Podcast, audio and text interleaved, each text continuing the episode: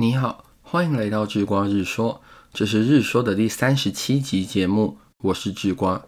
我们认为下面这些真理啊是不证自明的：人人生而平等，造物主赋予他们若干不可剥夺的权利，其中包括生命权、自由权和追逐幸福的权利。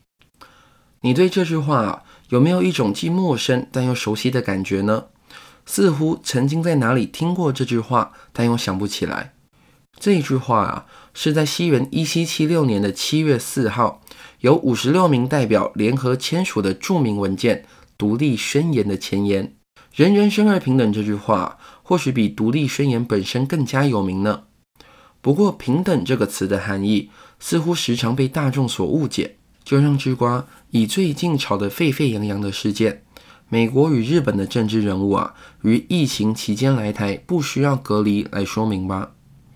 引述吕秋远律师在脸书上的发文，他说：“根据驻华外国机构及其人员特权及豁免条例，驻台湾的使馆人员，如果因为执行职务所产生的民事、刑事诉讼，都可以取得豁免权，职务上所进口的所有物品免税，这是最基本的特权与豁免。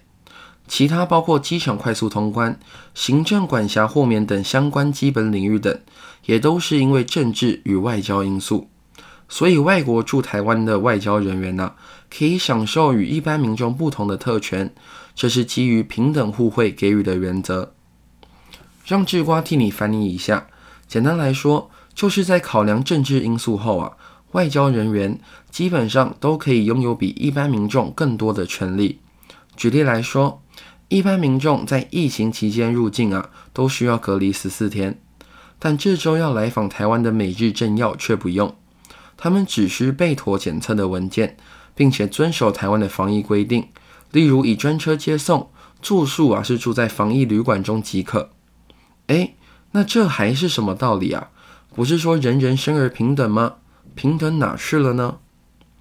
如果你有这样的想法，那就跟智瓜一开始的想法是一样的。可是详加思考之后，智瓜自己是悟出了另一番道理。这就来跟你分享分享，独立宣言中说的是人人生而平等。那当我们啊看那些来访台湾的外交人员的时候，如果不把重点放在人员，而是放在外交上，是不是就可以合理的解释这件事情了呢？这次来访台湾的是美国的卫福部长，他这次来的目的啊，是以美国政府的立场来参考台湾成功的防疫措施的实行。如果他老人家这次来台湾是来旅游、逛一零一，或是来吃卤肉饭的，智瓜相信啊，别说是卫福部长了，就算是美国总统都不可能不用隔离。所以啊，当我们看世界上所有事情的时候，都别只站在一个特定的角度钻牛角尖，试着看看另一部分的样貌吧。世界上没有绝对的黑与白、对与错。智瓜还是用那句老话作为结尾。